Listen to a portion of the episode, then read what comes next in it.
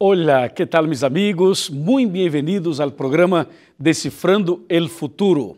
Aqui estamos felizes, contentos, porque en este dia, en este momento, tendremos um tema impressionante. Vamos começar aqui, ou já começamos, não? A série sobre os Dez Mandamentos. Assim que em um ratito mais vamos abrir a Bíblia e vamos começar o tema. Pero antes, me gostaria solamente de explicar-lhes e dizer-lhes que nosso programa é um programa de televisão, é um programa de internet e é um programa de rádio. Quero enviar um abraço para meus amigos da Rádio Novo Tempo em toda a Sudamérica e um abraço para os televidentes que por TV acompanham el Decifrando. E um saludo especial a meus amigos internautas. Bendiciones e muitas graças. Nós temos um, os canais de redes sociais onde o Decifrando já está. E queria solamente explicar-lhe que nós damos uma ênfase ao, ao Facebook. Por quê? Porque através do canal do Facebook, nós temos momentos especiais de transmissões, de lives e também hacemos aí, eh, postamos videitos com mensagens de um, dois, três minutos para tu reflexão diária, todas as manhãs ha sido uma grande bendição para miles e miles de pessoas, não somente em Sudamérica, sino em todo o mundo.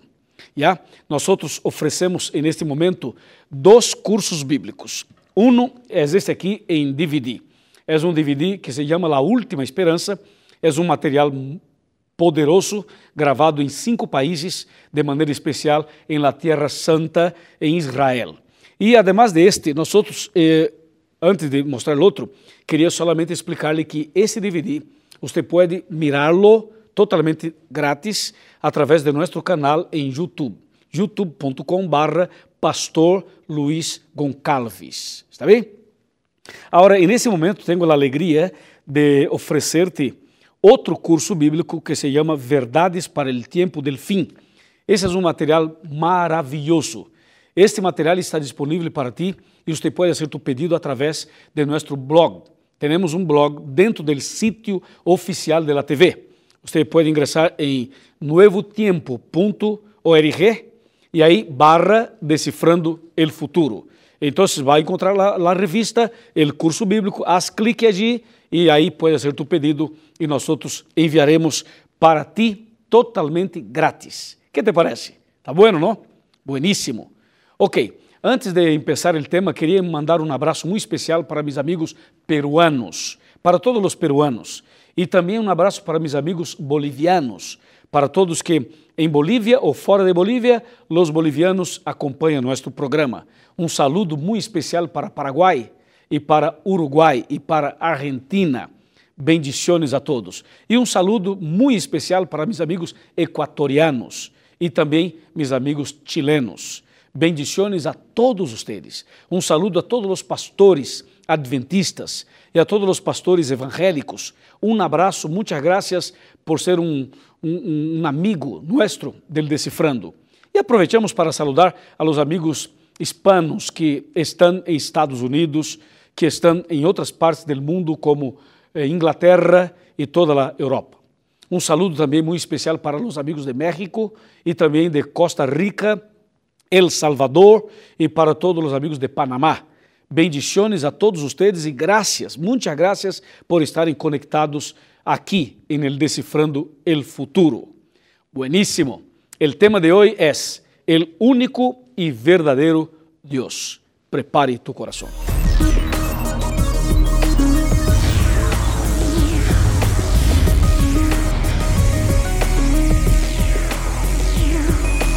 Aquí comienza Descifrando el Futuro con el pastor Luis González. Muy bien, estamos aquí preparados con la Biblia en manos, el corazón preparado para estudiar un tema poderosísimo. ¿Ya? ¿Y tú? ¿Ya está con su Biblia? ¿Está solo en su casa o está con la familia? ¿O está con su matrimonio? A ver, ¿dónde está usted? ¿Está en su casa? ¿Está en su oficina? ¿Está en un hospital, en una clínica? ¿Está en la ruta, en la carretera? ¿Dónde está usted? Mirando por tele, por computadora ou simplesmente escutando por la rádio. Bueno, não importa. Lo que importa é que tu não estás solo. Estamos contigo, estou contigo. Sou tu amigo, sou tu pastor e aqui em El Decifrando temos um espaço, um lugar um ambiente onde nós dedicamos um tempo para buscar escuchar a voz de Deus. Estamos em uma série nova, uma série poderosa sobre os dez mandamentos. Este é o segundo programa e neste segundo programa vamos analisar e estudar acerca do primeiro mandamento, ou seja, o mandamento número um. Pero antes de, de avançar, de seguir, queria solamente explicar-lhe que os mandamentos de Deus foram escritos por seu dedo. Ele, Senhor mesmo, escreveu seus mandamentos. Escreveu em duas tábuas de pedra. Em la primeira, escreveu quatro mandamentos. Em la segunda, seis mandamentos. La divisão assim, quatro e seis, é porque os mandamentos estão divididos em dois mensagens claros. A primeira parte, a primeira tábua, os quatro mandamentos, são acerca do amor que devemos ter para ter para com Deus. E a segunda tábua, os seis mandamentos, se refere a los, amor que devemos ter para com nosso prójimo. ¿Ya? E os dez mandamentos estão registrados em Éxodo capítulo 20. Por favor, há que recordar que, quando digo os mandamentos estão registrados em Éxodo capítulo 20, eu estou destacando não somente esta Bíblia, em qualquer Bíblia, uma Bíblia católica, uma Bíblia de los testigos de Jeová, uma Bíblia bautista, não importa, Bíblia é Bíblia, todas as, as Bíblias são iguais, basicamente. Então, Éxodo capítulo 20, allí está, ou allí estão os mandamentos de Deus. Assim que estamos listos para abrir a Bíblia em Éxodo capítulo 20, vamos para os versículos 1, 2 e 3. Eh, explico que o 3 o versículo 3 é o primeiro mandamento. Só que vou ler o 1, o 2 e o 3 para que esté mais completo. Diz o texto: Entonces Deus falou estas palavras: Eu sou o Senhor tu Deus, que te saqué de Egipto, de casa de casa de servidumbre. No tendrás outros deuses fuera de mim. Impressionante. No tendrás outros deuses fuera de mim. Aí está o mandamento número um. Pero antes de analisar esta frase, me gostaria analisar contigo o versículo número 2, que diz: Eu sou o Senhor tu Deus, que te saqué de Egipto, de casa de servidumbre, e aí vem o mandamento. Bueno, amigos, nós sabemos que os hijos de Israel quedaram, viveram como esclavos por muitos e muitos anos, por mais de quatro siglos. A, esclav esclavitud de Israel foi terrível. E vocês sabem que quando uma pessoa vive como esclavo ou esclava, esta pessoa vai levar em sua vida heridas, heridas eternas. Eternas, entre comillas, claro. Por quê? Porque a esclavitud produz heridas no corpo em la mente, em las emoções e também em la cultura e também em la vida espiritual. Um escravo é golpeado de todas as maneiras. São golpes duros. Quando uma pessoa sai da esclavitud, o homem sai, a mulher sai, pero as consequências, as heridas, os problemas de la esclavitud permanecem em la vida de la persona. Solo há uma maneira de resolver o problema e sanar o físico, a mente, a vida espiritual e a cultura. Solo há uma maneira. E a única maneira é através de uma relação íntima com Deus. É através de uma relação de comunhão com Cristo Jesus.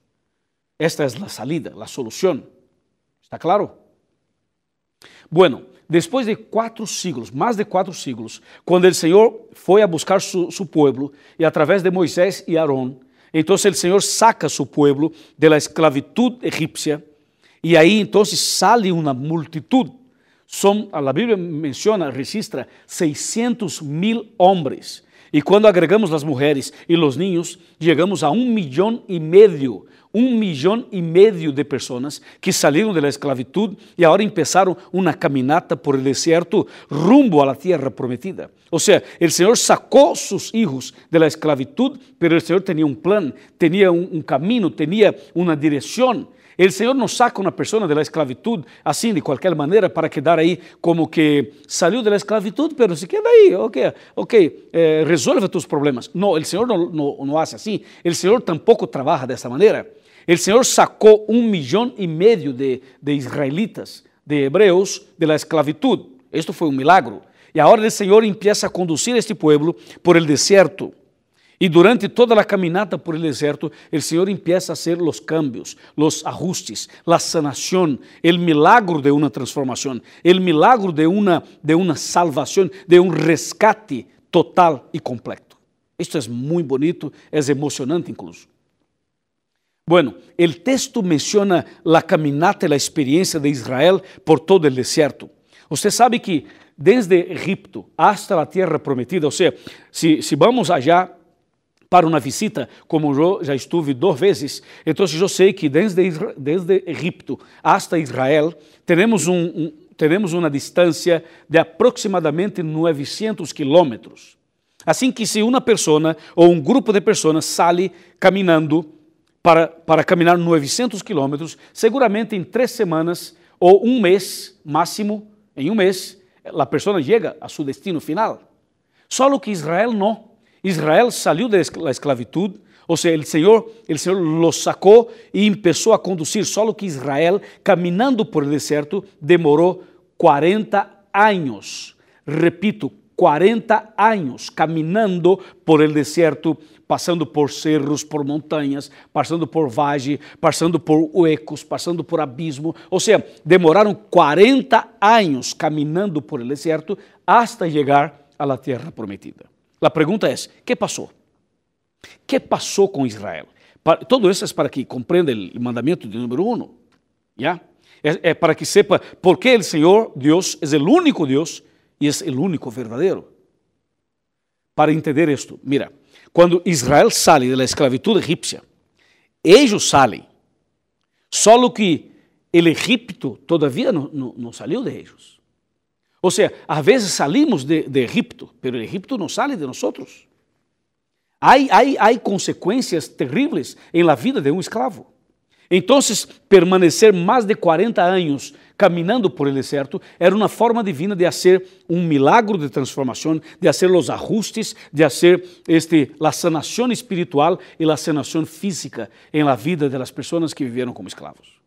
¿Ya? Então, por todo o deserto, o Senhor foi trabalhando o caráter, a personalidade, o coração, as decisões, as atitudes. Durante os 40 anos, o Senhor estava trabalhando. ¿Por quê? Porque era importante sair da esclavitud? Sim, claro que sim. Só que tão importante quanto seria, por exemplo, vencer os problemas físicos, emocionais, mentais, espirituais e culturais. Por isso, o Senhor estava trabalhando com eles durante toda a caminata por el deserto. Então, o Senhor este, sacou água da roca, enviou este maná, eh, enviou comida, abriu o mar rojo, preparou o caminho, los levou la montanha, escreveu os dez mandamentos. Os dez mandamentos tinha para Israel um sabor diferente, algo especial. Por quê? Porque quando viveram como escravos, eles foram de uma maneira tão golpeados por a, idolatria, por los sistemas de los dioses extraños, por las divinidades paganas. Assim que o Senhor empieza agora a las, los cambios para que eles estejam preparados, para que estuvieran preparados para entrar em la tierra prometida. Compreende, meu amigo? Minha amiga. Ou seja, não se sai de, de la esclavitud e cinco minutos depois, ou duas, três horas depois, já entramos na terra prometida. Não é assim, não funciona desta maneira. Para que tu e eu entremos em la terra prometida, entremos en el cielo, é necessário vencer problemas que os pecados deixaram em nossas vidas.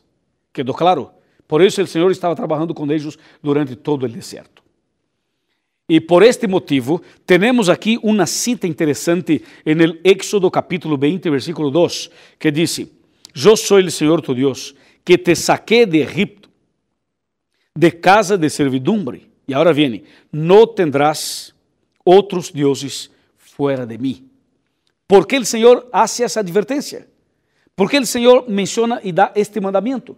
Muy simple, porque en Egipto había muchos dioses, había muchas divinidades paganas y que de alguna manera esto influenció la vida de Israel.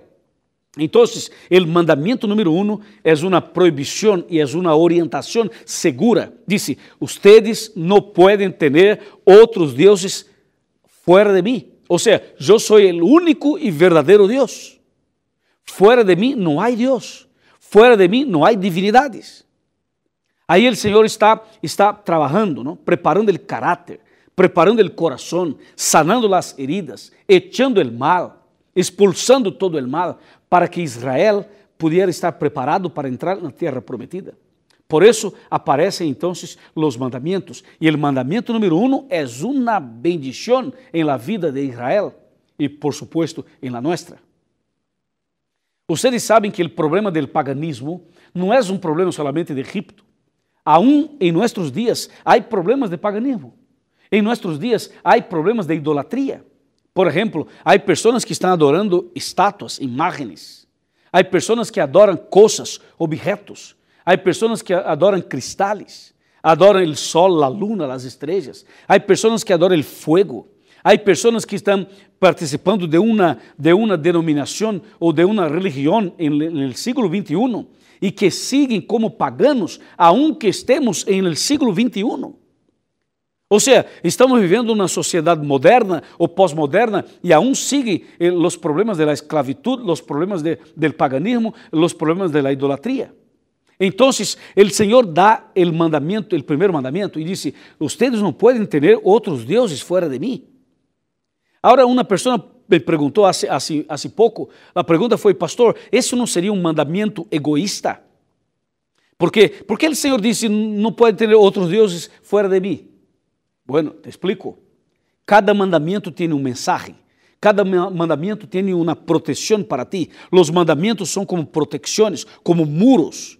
Ou seja, o Senhor está preocupado contigo para que esteja preparado para o cielo. Não é suficiente aceitar a Cristo ou sair da esclavitud. É importante sair da esclavitud, aceitar a Cristo, pero é importante cambiar de vida, cambiar o coração, cambiar o modo de pensar e cambiar o estilo de vida.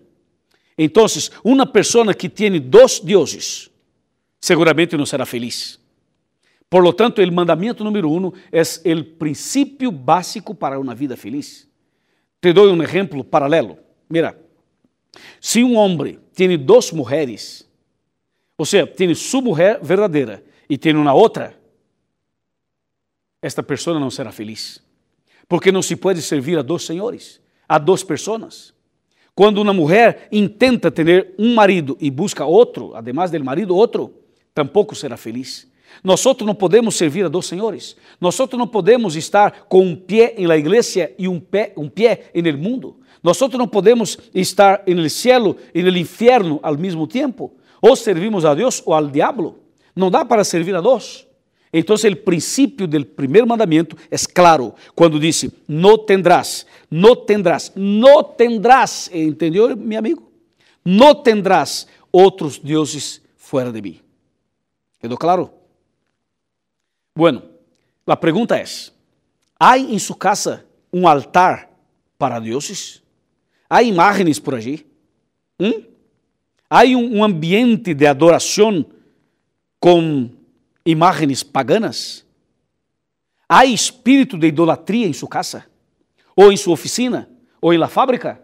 Ou em seu carro aí, em el panel? Há em sua vida algum, algum princípio de, de paganismo? Meu amigo, se há alguma coisa desta maneira, há que sacarlo. Há que sacarlo. Há que limpar sua casa. Há que limpar a sala, o quarto, a cocina hay que limpiar todo. ¿Por qué? Porque para adorar al Señor, el único y verdadero Dios, usted no necesita de imágenes. No es necesario tener imágenes. Tampoco este, este vela, ¿no? Acender vela o encender velas. No necesitamos esto. Nosotros podemos conversar con el Señor como yo estoy aquí conversando contigo. Assim, cara a cara, por la fé. Seguramente. Então, o mandamento número um é uma proteção para nós. Agora, escúchame, atenção. Vocês sabiam que os deuses modernos são outros? Por exemplo, para muitas pessoas, os deuses modernos são, número um, o trabalho. O trabalho é uma bendição, sim ou não? Claro que sim. É uma bendição e é uma necessidade que temos. Agora, escúchame. Às vezes, há uma pessoa que está trabalhando demasiado. Demasiado. Não tem tempo para a família, não tem tempo para seus filhos, tampouco tem tempo para Deus ou para cuidar de sua própria saúde. Assim que o trabalho, que seria uma bendição, está se cambiando em uma maldição. E às vezes, o foco, o tempo, a saúde, os talentos, os dones, todo o que tu tienes, está todo em seu trabalho. Assim que o trabalho se cambiou em um Deus. E é tão pecado quanto o que passava em Egipto. Já? Não estou, não estou solamente, não, não puedo solamente mencionar o trabalho, porque há outros deuses, como por exemplo, o corpo. Em nossos dias, as pessoas estão buscando cuidar de seu corpo, estão buscando ginásio. Não há, não há problema. Me gusta o de, deporte e me gusta fazer exercício físico. E é uma orientação bíblica que cuidemos do corpo, porque o corpo nosso é o templo do Espírito Santo. Isso estamos de acordo. O problema não está aí.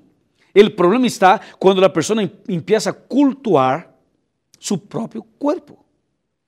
Ou seja, este, a pessoa está enfocada, tão enfocada em cuidar do corpo, do corpo, do corpo, e aí saca foto e, e põe no Facebook, nas redes sociais, e às vezes mulheres, às vezes homens, estão aparecendo aí como se fosse um, um, uma, uma pessoa distinta, diferente. Assim que o foco está no corpo. Cuidado. Assim que o corpo pode ser um Deus, o trabalho pode ser outro. E, e há uma terceiro, um terceiro detalhe: o dinheiro. O dinheiro é uma bendição, seguramente que é, só que muitas vezes o dinheiro está tomando o lugar de Deus. Há que cuidar, amigo. Há que cuidar, amiga. ¿Ok? De acordo com a Bíblia, não, não se pode ter nada, nadie, nenhuma coisa ou persona ou objeto não podemos poner em lugar de Deus. Quando uma coisa, uma persona, um objeto, uma imagem, qualquer coisa está ocupando o primeiro lugar de tu coração, isto está se cambiando em um Deus. Então, há que sacarlo, há que abandonarlo e há que buscar solamente ao Senhor. Ok? Estamos de acordo? Excelente. Eu tenho um detalhe mais. Para, para terminar este tema, quero mostrar-te e explicar-lhe um detalhe mais. E para isto, te invito a vir e sentar comigo aqui no sofá. Por favor, bem, bem para cá, acerque-se, por favor, acerque-se. Acerque-se, aqui estou preparando minha corbatita, minha, minha roupa para falar contigo. Bem, bem, bem, bem, bem, um pouquinho mais. Quero que mires meus, meus olhos. Aqui, mire aqui. Amigo, amiga, Escúchame.